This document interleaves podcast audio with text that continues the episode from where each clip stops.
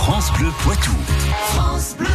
On démêle le vrai du faux avec euh, l'espace Mendes France de Poitiers et Curieux.live, le média justement qui démêle le vrai du faux. C'est la science infuse sur France Bleu Poitou avec Jean-Michel Piquet. On s'intéresse aux naissances et à la pleine lune.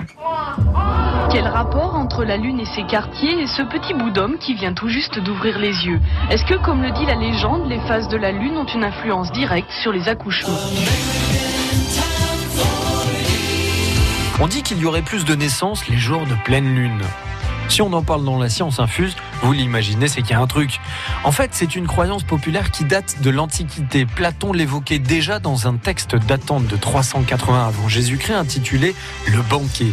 Pourtant, de nombreux facteurs nous permettent d'imaginer aisément un lien entre la Lune et les naissances. À commencer par les cycles de la Lune qui sont proches du cycle des menstruations des femmes. Un peu plus de 29 jours et demi pour la Lune contre 28 jours pour les règles. Et puis dans de nombreuses cultures, la Lune est un symbole de fertilité, sans compter dans la culture populaire, beaucoup de phénomènes sont attribués à la Lune, comme l'insomnie. Alors concrètement, que donnent les dizaines d'études menées sur le sujet? Rien ne prouve qu'il existe un lien entre pleine lune et naissance.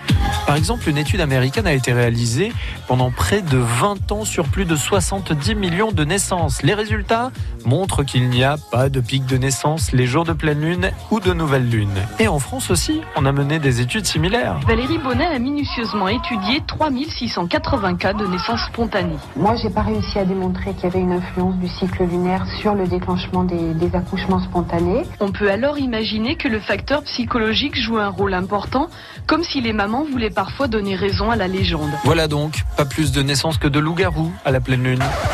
Bon, dommage.